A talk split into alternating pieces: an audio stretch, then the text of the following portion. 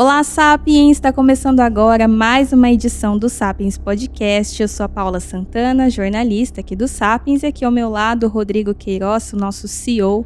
Olá, Paula! Muito feliz, né? mais uma edição do nosso Sapiens Podcast. Nesse mês, mais do que especial, os nossos temas aqui. O que a gente está falando esse mês, Paula?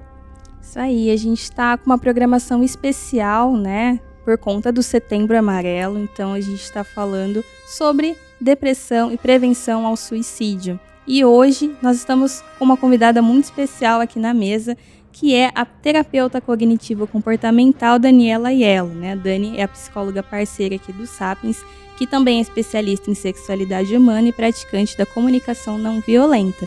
Dani, muito bem-vinda à nossa mesa. Obrigada, Paula. Oi, Rodrigo. Olá, Sapiens. Vamos pro bate-papo aí. Então hoje a gente vai bater um papo sobre como identificar e como abordar dentro de casa uma pessoa que está em uma fase depressiva e esteja com ideação suicida. Falar assim é um pouco pesado, né?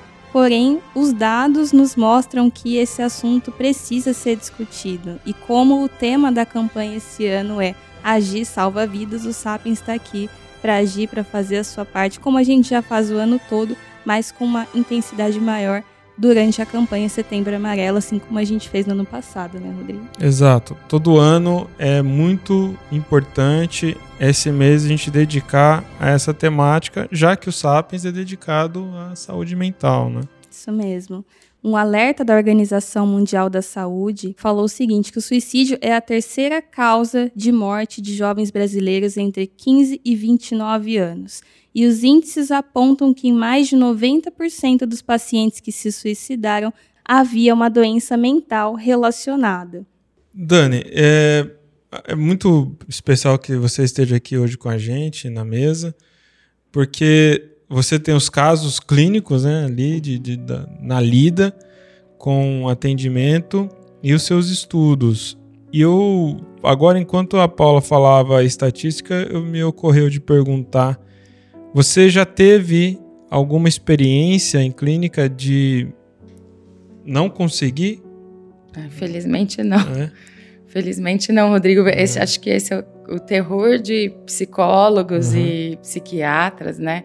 É a gente ter um paciente que está muito na iminência ou já teve muitas tentativas e a gente não conseguir ajudá-lo antes de que o pior aconteça, né? Nas nossas fichas de secretaria, tem lá, né, a gente, nos primeiros dias, a gente pede que a secretária peça telefones de contato, né? E aí a, a, gente sempre tem ali um telefone de algumas pessoas que seriam os resgates. E sempre que um paciente chega, né, no nosso inventário de, de análise de depressão, uma questão é sempre a questão da ideação suicida. Então tem lá no BDI, né, que é o nosso inventário de depressão de Beck, é, não penso em morrer, né, tenho vontade de morrer, penso, mas não faria, Estou pensando, tenho planejado isso, né? E estou tentando. Então, a gente olhando para essa questão, que é a nossa questão que a gente sempre bate o olho, né? Na primeira consulta, segunda, que a gente pega um inventário de depressão, você bate o olho nisso. Conforme o que a pessoa responda, isso já é um alerta, né? Uhum. Já aconteceu muitas vezes da pessoa colocar o pior, tenho feito tentativas, estou com o plano pronto, e a gente ter que dizer, olha, eu não vou poder deixar você embora, né? Neste momento é, você está correndo um risco, né? Eu preciso chamar uma pessoa para te ajudar, para estar tá com você nesse sentido. É um, um momento super difícil, né? Nossa, um... fala um pouco mais sobre isso, que agora fiquei curioso. É um momento super. Já aconteceu então, Já, estou tentando. Mais de uma vez. E aí você fez essa intervenção Não de ligar para alguém. Você e como que o paciente reage daí? Então, alguns ele se sente traído. Alguns assim? pacientes assim? se sentem até acolhidos. Uau, uhum. que bom. Né? É claro que um ou outro, não, por favor, né, eu vou ficar taxado, né, conforme a pessoa. E aí a gente vai trabalhando tentando conscientizar da importância de que ele precisa de um amparo. Então vamos escolher juntos quem é a pessoa que você quer ligar. Vamos, você vai estar comigo nesse contato para a pessoa entender, né? o quanto, né? De repente você não está conseguindo passar para a pessoa o seu grau de, de sofrimento, eu estou aqui para te ajudar nisso. Então, entende? Eu não, eu, eu não vou ser o dedo duro que, tá. que vai colocar. Assim, a gente Mas sensibiliza é... para quanto eu estou é, envolvido na dor dele e quanto ele precisa que outra pessoa esteja envolvida. Tá. E aí chega a pessoa. E aí você faz uma contextualização uhum. maior. É. Então, aí, porque a pessoa tem que entender aqui, né? aquilo também é muito sério, uhum. né? E aí, o que, que é mais difícil, Rodrigo? Porque às vezes vem uma, um familiar que se espanta, nossa, não, não, não imaginava, imaginar, é. né? E, e, acolhe, vamos junto, obrigada por avisar, e choram. Então, assim, tem momentos que são muito bonitos, e, e este é o momento que é, eu me sinto aliviada, mas às vezes vem um familiar que já está um pouco mais cansado uhum. Da lida depressiva, do Isso. estado depressivo do paciente, sabe? E aí você fica esperando que aquilo seja um resgate, mas de repente a pessoa também não está preparada para dar, porque às vezes é uma pessoa que também não está bem, Sim. ou porque já está lidando com esse problema uhum. há muito tempo, né? E aí o psicólogo fica muito ansioso é, também. Como que é daí? É muito difícil, né? Assim, a gente procura, Rodrigo, sempre é, fazer um vínculo naquele momento. Você é importante para mim. Eu estou com você nisso. Por favor, lembre-se de mim em qualquer momento de solidão, de impulsividade, de desespero. Me ligue a qualquer momento, a gente passa o celular, pergunta no dia seguinte como é que tá. Porque neste momento, se ele não tem um outro resgate, eu vou ser uma figura de resgate. Sim. Uhum. E de fato a gente fica muito movido. Uhum. Né? Outro dia lá na clínica, uma colega aconteceu isso. Era um adolescente que falou que estava já com os remédios tal, estava com tudo pronto, pronto. pronto. E a minha colega não conseguia contato com, com o familiar. Mobilizou a clínica toda. Porque a gente fica muito é, envolvido. envolvido naquele sofrimento, né? naquele cuidado. Né? Então, esse é, para o psicólogo, ideação suicida é, é um tema de, de muita relevância, relevância ansiedade. E deve ser constante, né, Dani? É a primeira coisa. Quando a gente pega um cliente novo, você pega o inventário de depressão, nós vamos direto na, na, na pergunta do suicídio, porque aí você tem um, uma noção do grau de sofrimento da pessoa. E aí uhum. você vai. Mas você consegue identificar na primeira consulta a depressão? É, de, você não consegue identificar as causas uhum. necessariamente, o grau mas o inventário ele é bem completo, né? É, quando a gente fala do inventário de depressão, ali, ali tem, não tenho vontade de fazer nada, é, me culpo o tempo todo, né? Acho que eu não tenho valor. Então você vê conforme as respostas da pessoa. E aí a, a do suicídio, na verdade, ela traz a desesperança, porque a pessoa respondeu todos os critérios de um pensamento cognitivo depressivo. Eu não tenho valor, a vida não vale a pena, eu não tenho vontade de fazer nada, perdi peso, é, durmo demais, etc. E aí a do suicídio fecha com a desesperança, né? De que eu só vejo a morte como solução. Uhum. E é tão difícil, né, para quem está convivendo com a pessoa nesse, nessa condição e, e ali ainda é muito envolvida com uma, um preconceito, literalmente um preconceito, né, uma ideia mal formada do que significa a depressão enquanto doença, de fato, emocional, e, e que ela, ela leva para esse lugar, né? A depressão ela é real, não é frescura, não é fraqueza, não é bobagem e mata. Muito.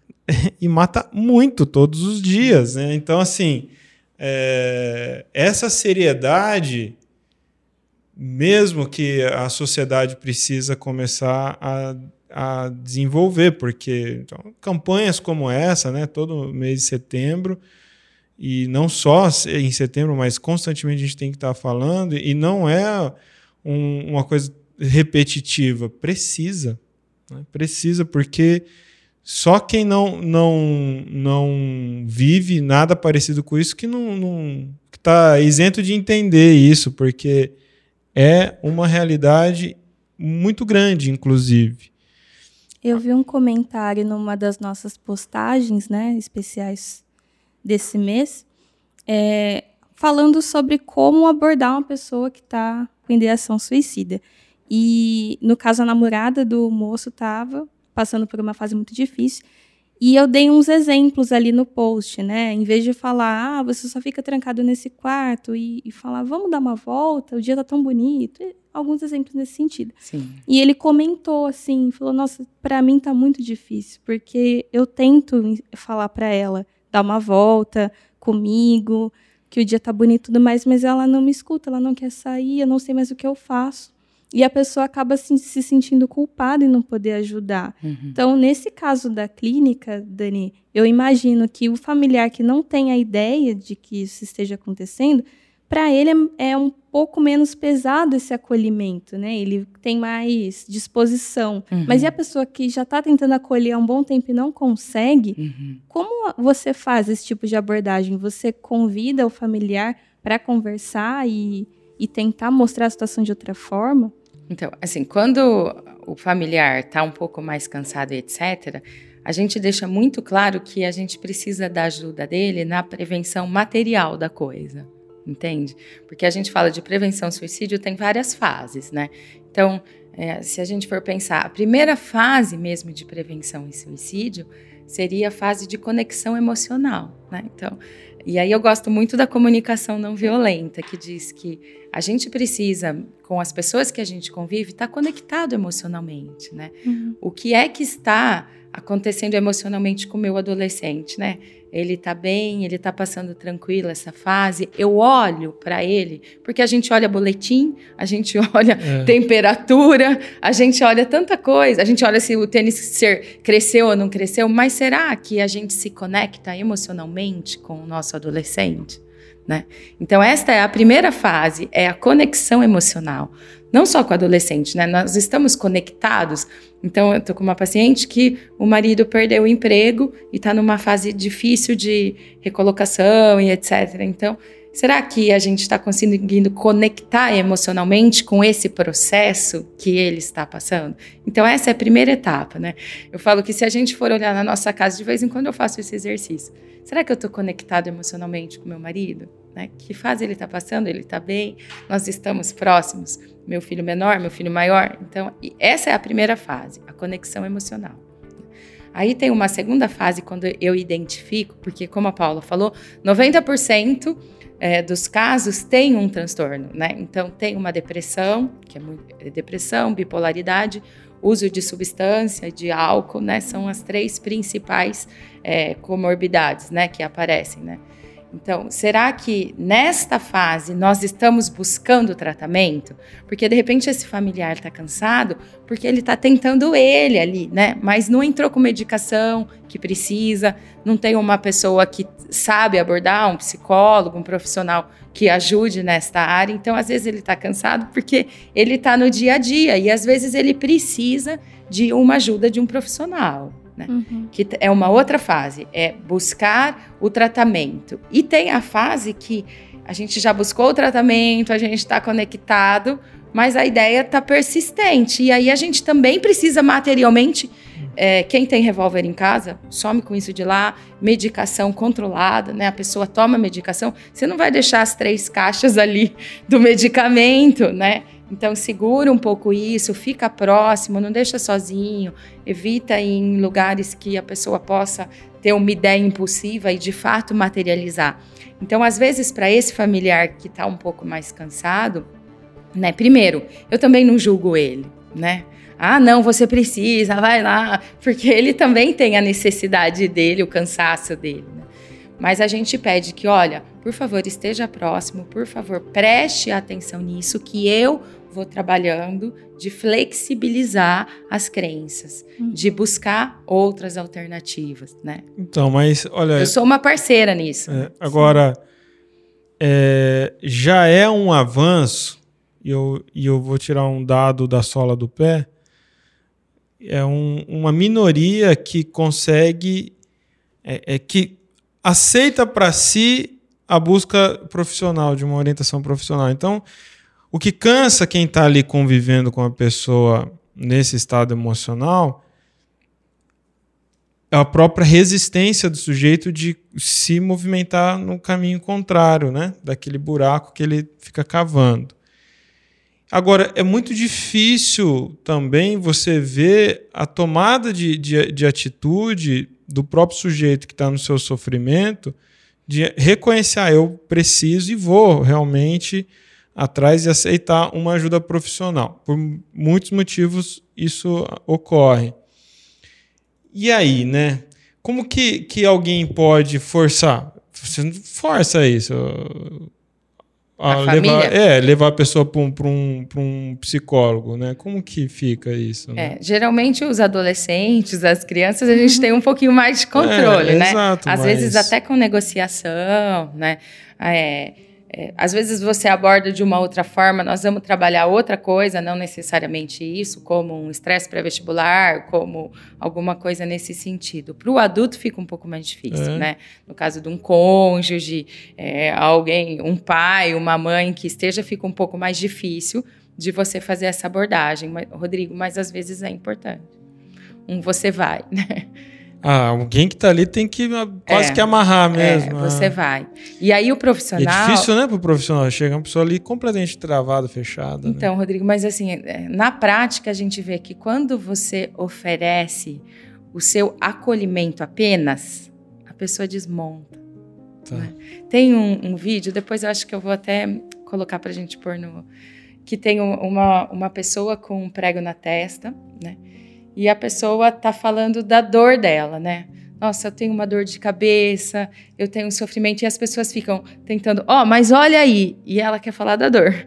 Ela fala, é tão pesado, e tá sempre latejando, e a pessoa, mas presta atenção, você tem que fazer alguma coisa, e a pessoa quer falar da dor, né? Aí uma hora a pessoa fala, puxa, eu imagino como é difícil. E a pessoa fala, ai, que bom que você me entende. Porque ela não quer a solução. Uhum. Porque ela não quer que a pessoa aponte o erro. Ela quer como é difícil a dor. Então, o profissional que vai receber essa pessoa, ele tem esse olhar. A gente faz muitas sessões só de acolhimento. Que importante que você está aqui. Puxa, que bom que você voltou hoje. Muito obrigado por compartilhar a sua dor comigo. Essa sessão foi muito importante para mim. Então, a gente tem esse olhar de acolhimento e aí você vai ganhando confiança, você vai ganhando parceria para você começar a flexibilizar a crença. O grande erro das pessoas é esse. Quando uma pessoa pega alguém em sofrimento com ideação suicida ou com uma depressão, ela quer aconselhar, ela quer chacoalhar às vezes, mas tudo isso é julgamento. Porque quando eu estou aconselhando alguém, eu estou julgando de uma certa forma. Ah, faça isso, porque é melhor. Ou você não está fazendo bem. E aí, isso quando não é mais direto e mais pesado, tipo, é mimimi. Você não dá valor para sua vida, para tudo que você tem. Você é ingrato, né? Você é um ingrato. Ou quando é, que é muito comum, sofrimento afetivo, né? Ah, é só um fim de um relacionamento, entende? Não é isso que a pessoa quer. A pessoa quer o acolhimento. Puxa, como é difícil. Eu vou te ajudar. Eu estou aqui com você para sair disso. É o que a gente chama na CNV de escuta empática, que é simplesmente escutar, validar e acolher a dor. E se conseguir dizer, nós estamos juntos nisso. Nós estamos num processo de parceria. Conte comigo. Uhum.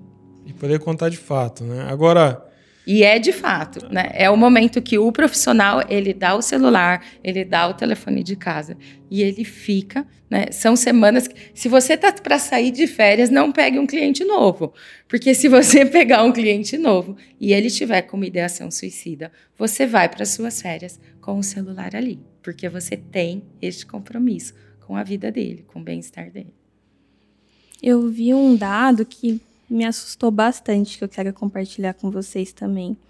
É, ele diz o seguinte: para cada suicídio que acontece, houve entre 10 e 20 tentativas, e cada morte por suicídio afeta emocionalmente outras 60 pessoas, no mínimo, próximas à vítima. Uhum. E tem ainda uma extensão dessa, de, desse estudo que vai afetar mais duas gerações, uhum. no mínimo, diretamente. Então, é, é, o impacto né, do suicídio numa família é devastador, é devastador. mesmo. E para a humanidade, né? Eu uhum. costumo dizer que toda vez que alguém tira a própria vida, a humanidade fracassa uhum. mesmo na sua humanização, né? na sua uhum. própria é, coexistência. Agora, a, você, a Paula também trouxe aquela estatística dos jovens, adolescentes, e você falava aqui antes da gente começar a gravar que você fez um, uma zapeada no, no, no TikTok e te assustou os perfis que incentivam a automutilação, esse comenta sobre isso e como que é esse seu olhar profissional também, né? O que a gente está vivendo no momento, né? O que está acontecendo, né? Porque assim, né, Rodrigo, a gente pensa no suicídio como uma questão pessoal, né? A pessoa está com uma doença psi, a pessoa não está bem, é uma questão familiar, perdeu o emprego, terminou um relacionamento. Mas o suicídio, o suicídio também faz parte de um fenômeno coletivo, né? Então, quando a gente pensa por que é que numa determinada fase as pessoas se suicidam mais? Por exemplo, numa crise financeira ou no momento de quebra, alguma coisa assim. Por que é que nesta fase? E agora a gente tem estudado bastante né, como é que as redes sociais estão impactando nisso. Né? E essa zapiada que eu fiz, porque está aparecendo muito nos consultórios é, adolescentes que se automutilam, cortam com gilete. E os TikToks têm tutoriais sobre isso, né? Tem perfis que incentivam isso, né? Então, coisas do tipo, é, cada like que eu ganho, um corte a menos. Ou se eu atingir tantos likes, jogo minha gilete fora. E, ou até pior, é, se você está sofrendo, nada que um cortezinho não te ajude. Teve um post que falou assim: é, eu tinha feito tantos, e aí o FDP do, do médico é, chamou a minha mãe, e, bom, enfim. Assim, os adolescentes estão, de certa forma, banalizando e uhum. até incentivando a automutilação é, e a possibilidade da morte, né, do sofrimento que leva à morte, não só da morte, mas do sofrimento que leva à morte. Tinha postagens do tipo assim: se amanhã eu não estiver mais aqui, então é, não se esqueça de mim, poste uma foto minha para para lembrança, é, alguma coisa assim. essa, essa, esse viés traz um, um uma glorificação de um legado que não vai existir, obviamente. O, o sujeito não consegue entender que ninguém vai lembrar. E se lembrar, vai lembrar mesmo do que fez. Né? E que necessidade do, do, é essa, é. né? Que carência é, é, essa? Que necessidade é essa? Que eu preciso É o disso. mártir, né? É. Tá dentro da cultura mesmo, né? Então, a ideia de que, assim, eu vou me martirizar Uhum. É, e, e, e, é engraçado porque tem uma, uma coisa mesmo no inconsciente da, da, do processo cultural que a gente vive da, é, da vida eterna, aqui para agora. Né? Então, ou seja, o que, que eu posso fazer que marque né, o que eu seja lembrado para sempre? E aí, em vez de construir uma obra de vida a longo prazo e que é você vai ter que né, suar muito e construir isso de fato, então eu faço um ato extraordinário né, que abrevia tudo. E se você me garante que você não vai me esquecer de alguma forma lá no meu íntimo, eu estou validando que terei é, me eternizado, terei deixado uma marca. E aí esse é o grande problema. Acho que nesse, nesse olhar que a gente está tendo aqui agora, que é o que atrai o jovem, né, a garotada, né, porque é, faz parte também desse processo de autoafirmação, de autoexaltação, de ser glorificado no seu grupo. Ele vai se matar. É, glorificado é, e acolhido. Assim, ó, hum. não é é, eu já várias vezes, não é a primeira nem a segunda, que eu estou trabalhando um adolescente que me manda uma mensagem desesperado porque o amigo falou que ia se matar e eles acolhem. Então, fica também um, uma forma de de estar tá pertencente a um grupo, né? Então, quando eu manifesto a minha atrair uma atenção, atrair uma atenção. Então, tem essa parte de é, de chamar atenção no sentido de as pessoas estão olhando para mim e tem essa parte do eu tenho coragem uhum. e eu vou deixar esse então, e, e, e, nessas duas questões aí já não é mais o sofrimento não. como o, o impulsionador, né? E isso torna mais, mais é, nebuloso. Então, é, Rodrigo, assim, situação, assim, né? talvez ainda não seja o sofrimento, mas o que a gente fala é que já há uma necessidade de conexão que de qualquer forma levaria claro, um sofrimento, sim, entende? Porque sim. de certa forma ele está buscando uma conexão que ele não está conseguindo. Existem umas comunidades, é, por exemplo, teve um, uma época que estava aparecendo muita menina é, com um shampoo, um frasco de shampoo embaixo do banho é, ah, meu shampoo está na metade, meu shampoo já está acabando. Por quê? Eu, eu não entendi aquilo. Não sei que ela quer comprar outro. quer trocar de marca, né? Mas não. Era assim, um desafio de uma comunidade que quando chegasse no fim do shampoo, essa pessoa ia se matar. Então, é. É, a vitória naquele momento era ela voltar com o vídeo no outro dia e falar: olha, eu comprei outro, eu tô me dando mais um mês, porque o meu shampoo dura um mês. Uhum. Então, eu vou me dar mais um mês de vida. Quando ele acabar de novo, pode ser que eu cometa ou não. E aí as pessoas. O que será que ela esperava, né? Então, o que ela tá esperando? É, Qual é a necessidade? Na CNV, a gente sempre olha para a conexão com a necessidade, né? Uhum. Então, qual é a necessidade por trás disso? Né? Esse é o nosso olhar sempre. E alguém postou depois aqui o shampoo, mas já... ela não mais. Não vi, não cheguei a ver. Mas elas, essas pessoas participam de grupos mesmo que falam é, em qual nível que está o seu shampoo, se uhum. você vai comprar outro ou não. E é uma coisa. É uma é, coisa... Teve, foi muito famoso aquele caso da baleia azul, né? É. Não lembro mais em que ano. Eu sempre acho que foi uns dias atrás, mas faz tempo já, né? Faz é, alguns acho anos. que foi um pouquinho antes da, antes da pandemia, foi, é. sei lá, um 2018, foi, 2019. Eu ia chutar 2018. É, eu chutaria. Foi um terror mesmo, né? É. O que chama atenção, né, no, no caso da baleia azul, é, é que é essa ideia, os desafios, né? Então, tem um tinha, não sei se vocês lembram é, mais ou menos a, a dinâmica do jogo. Então você era aceito nesse jogo uhum. e tinha uns curadores que idealizavam né, é, os desafios.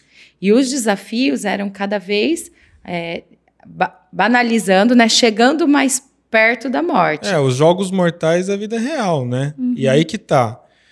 Não tinha adulto ali para aderir a isso. Então é, é uma garotada que está nessas buscas sociais, essa, esses gaps ainda, né, esses vazios in, internos e ali ele vai achar alguma, alguma soma na, na cabeça dele.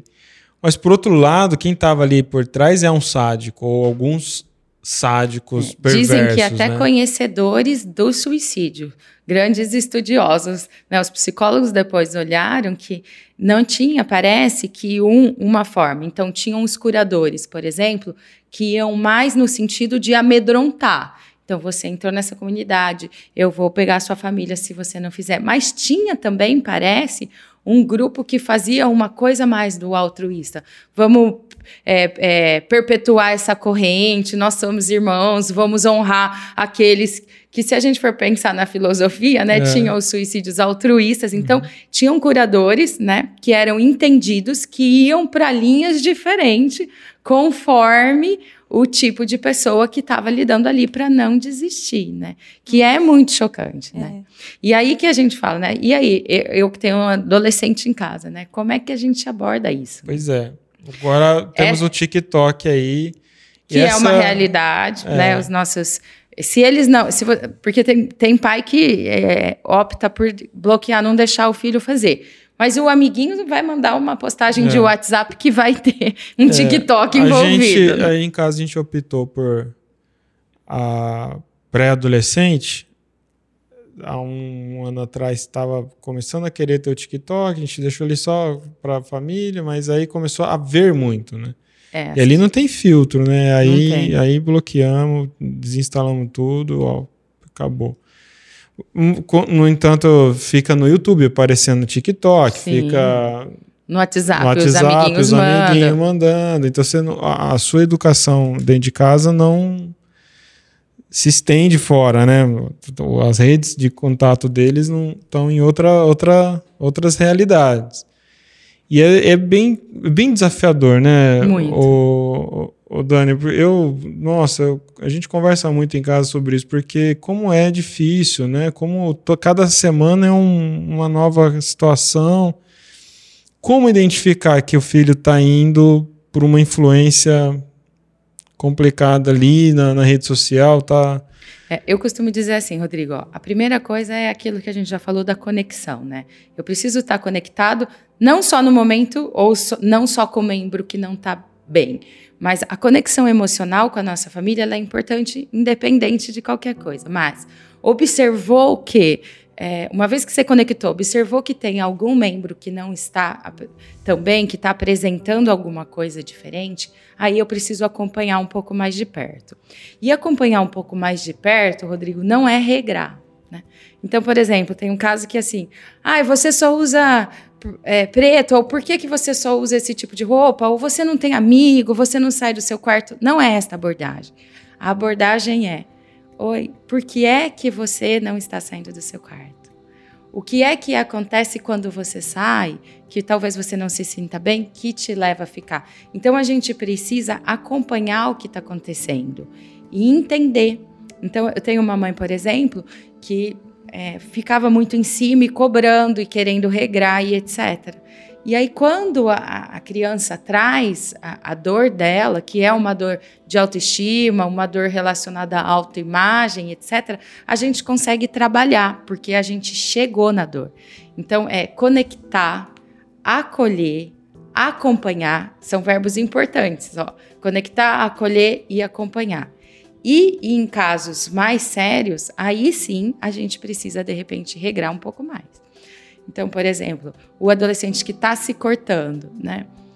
Tem que tirar a gilete, tem que olhar no quarto, tem que estar tá perto, tem que eventualmente. Não é trancar no quarto, castigar, não é isso. Mas a gente precisa impedir que a pessoa faça mal a ela de alguma forma. Mas esse se cortar, essa automutilação já é um nível avançado de, de transtorno. Não, não é? necessariamente, é? Rodrigo. Não necessariamente. Até porque isso é uma das coisas que banalizou muito na internet. Né? Essa coisa da autolesão, como. Porque a gente diz assim: é, são todas soluções para lidar com, com, uma, com uma dor, com um conflito. Né? A gente fala: o que é o suicídio, na verdade? É uma solução definitiva para um problema temporário. Né? Quando a gente já tem é, mais é, conexão com o cliente, a gente começa a pensar em outras soluções. Né? Então, é, eu estou sendo hostilizado na escola, eu estou sofrendo bullying. Aí ele pensa na solução definitiva que é se matar. Mas a gente tem outras soluções, que é trocar de escola, que é, é chamar os pais, Sim. que é tirar da escola, eu que é qualquer outra solução, né? Então, na, primeiro a gente acolhe a dor, e depois a gente consegue flexibilizar esta ideia de que a solução é essa, né? junto com ele. Né? Ouvindo o que ele traz, mas não adianta, porque muitas vezes é isso. Né? Ah, vamos mudar de escola, não adianta, vai ser sempre assim, é, isso sempre acontece. Então, a princípio, você vai ouvir isso e você tem que estar tá ali na parceria, na perseverança, para estar tá ali com a pessoa né? e pensar em outras soluções para cada dor. E sem julgamento, porque o que as pessoas fazem, que bobeira, ah, imagina. É. Principalmente para fim de relacionamento, né? Uhum. E assim, fim de relacionamento é uma coisa. É, é um gatilho muito forte é. para suicídios. E as pessoas banalizam do tipo, ah, vai ter tanto namorado, né? é uma besteira isso. É, Mas suicídio é muito, é muito marcado por mata ou morre, né? É, ou, ou, ou, tem os, os, crimes passionais, Sim. né? Ou tem essa, os suicídios envolvidos. E é, é muita muito, dor, muita, muita dor. dor. É real. É muita dor envolvida nisso. É real. E, e, isso pode ser o fim de um relacionamento de 15 anos, de, uma, de um adolescente de 15 anos, de um relacionamento de seis meses, e pode ser um fim um casamento. Mas traz, pode trazer dor da mesma forma. E a gente tem que validar e não minimizar o que a pessoa está trazendo, porque é importante. Qualquer dor é importante. Né? Qualquer necessidade é importante. Eu vi uma frase que me tocou bastante, que dizia o seguinte: o o, a pessoa que comete suicídio, ela não quer acabar com a própria vida, ela só quer acabar com aquela dor que ela está sentindo, uhum. dar fim para a dor. Uhum. E quando a gente pensa cruamente nisso, é, é, muito tenso, né? Porque, como você falou, tem muitas formas. É, e essa, esse poder da escuta, da empatia, é tão importante, eu acho tão significativo a gente estar tá aqui falando sobre isso. Eu acompanhei um perfil que a gente estava até debatendo antes de começar a gravação, de um rapaz, eu acho que ele tem a minha idade mais ou menos, e ele mudou de emprego, precisou mudar de cidade, está morando sozinho no apartamento, longe da família. Enfim, eu já passei por isso e aí eu me identifiquei, falei, deixa eu acompanhar ele. E chama Diário de um Depressivo, o perfil que ele fez. E aí ele mostra ele levantando, e ele começa a comentar. Ele falou: Nossa, hoje eu acordei, mas eu não consegui sair da cama. Eu fiquei duas horas na cama, só olhando para o nada.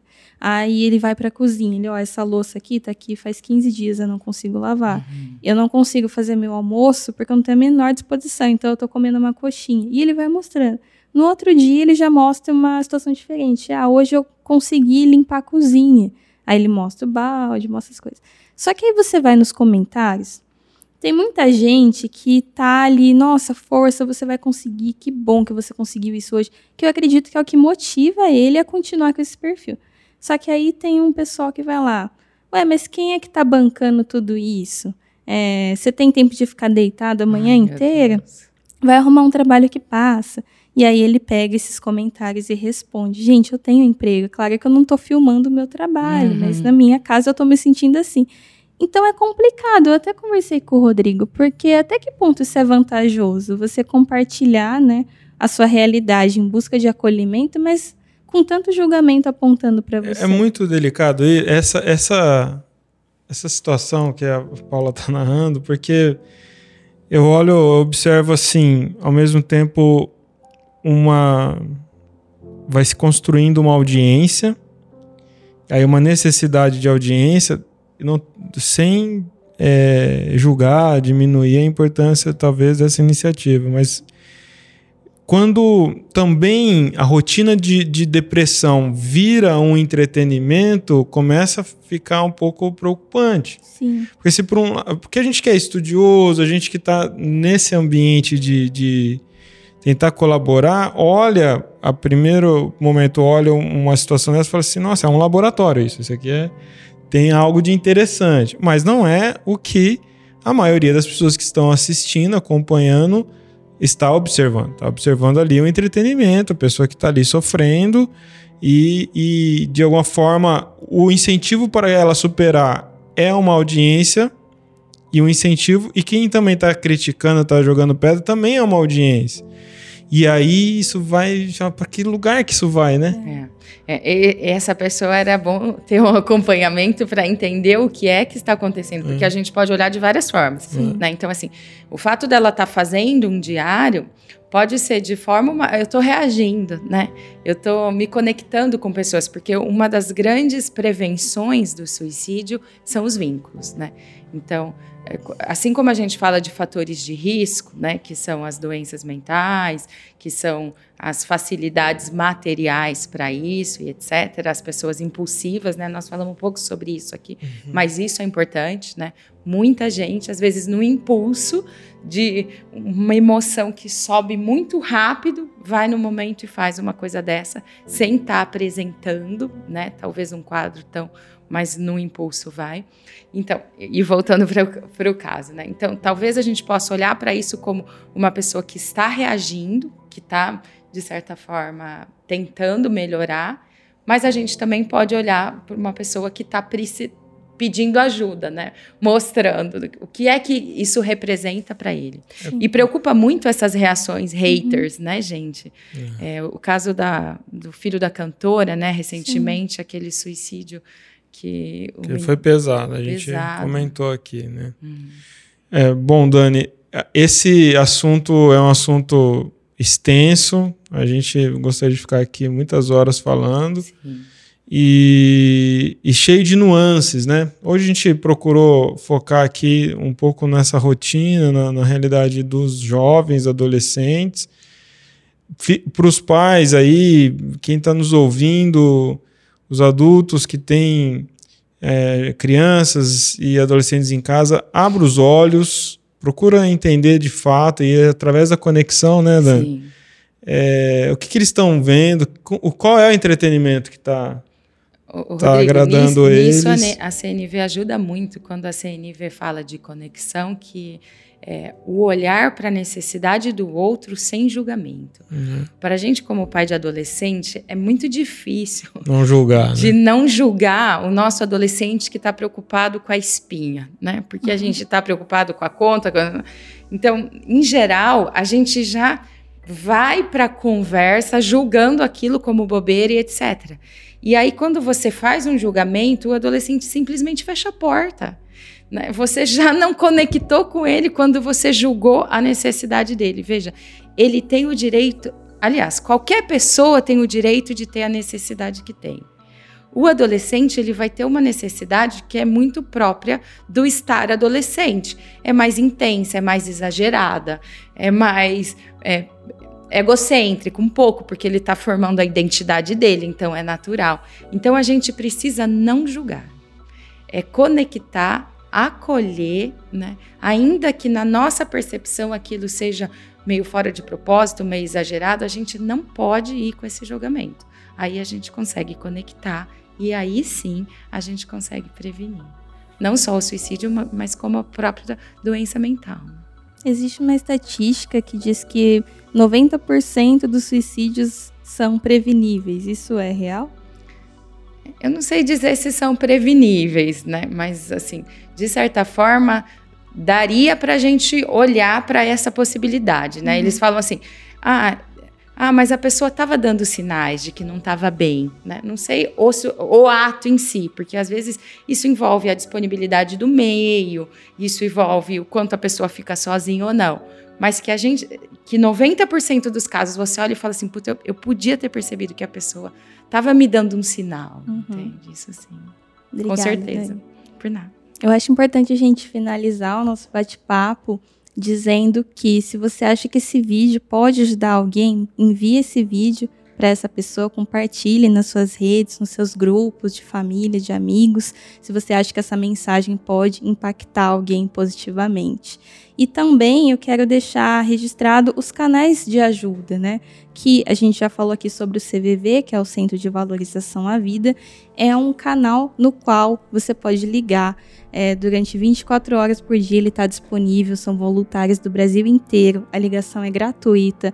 Então, basta ligar e você vai ter um, um, voluntário preparado do outro lado da linha para te ouvir, para te acolher, né, da, da maneira que você precisar, para você falar o que você estiver sentindo. Você também pode encontrar mais informações como a cartilha, né? Eu vou deixar tudo aqui na descrição do vídeo, que é a cartilha de prevenção ao suicídio com indicações dos especialistas de como abordar as pessoas, de o que fazer caso você esteja com ideação suicida no site setembroamarelo.com. Então tem tudo lá, tem muito material bacana lá para você buscar. E para falar aqui com a gente também, é só mandar um direct, deixar seu comentário, enviar um e-mail aqui para o contato sapiensweb.com.br e, claro, acompanhar a nossa programação durante o mês de setembro, que está especial falando sobre depressão, prevenção suicídio, ansiedade, enfim, os transtornos que podem levar a uma ideação suicida e tudo mais a gente está discutindo por aqui. Também somos uma rede de acolhimento, então é só enviar uma mensagem que a gente vai conversar com você. E para acompanhar a Dani nas redes sociais, Dani, o seu Instagram é o arroba Daniela Aiello. Certo, vai estar tá aqui na descrição também contato da Dani, que a Dani posta muito vídeo legal, muito conteúdo nas redes dela também. Então, vai dar aqui na descrição o arroba para seguir a Dani. É isso, Dani. Muito obrigado mais uma vez. Obrigada pela oportunidade. Obrigado, eu que Paula. Obrigada. Obrigado, Sapiens ouvinte. Estamos aqui com o desejo de realmente colaborar, te ajudar nessa jornada linda que é a vida. E a gente se encontra no nosso próximo programa e tchau.